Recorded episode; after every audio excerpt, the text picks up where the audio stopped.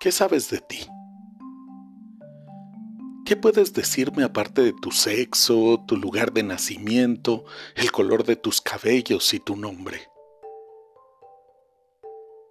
Más allá de conocer aproximadamente las necesidades y funciones de tu cuerpo, tener frío, tener sed, dormir, respirar, alimentarte, mear, defecar y tener sexo hasta cansarte. ¿Qué sabes de ti? Dime, por favor, ¿qué te vuelve diferente?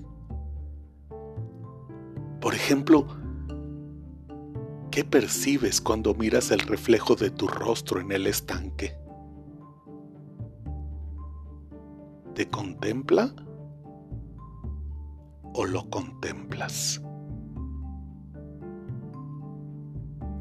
¿Son tus ojos los que miran? ¿Son tus sueños en el agua los que lloran, los que vibran? ¿O refleja la cansada gravedad de un rostro inmóvil, ordinario,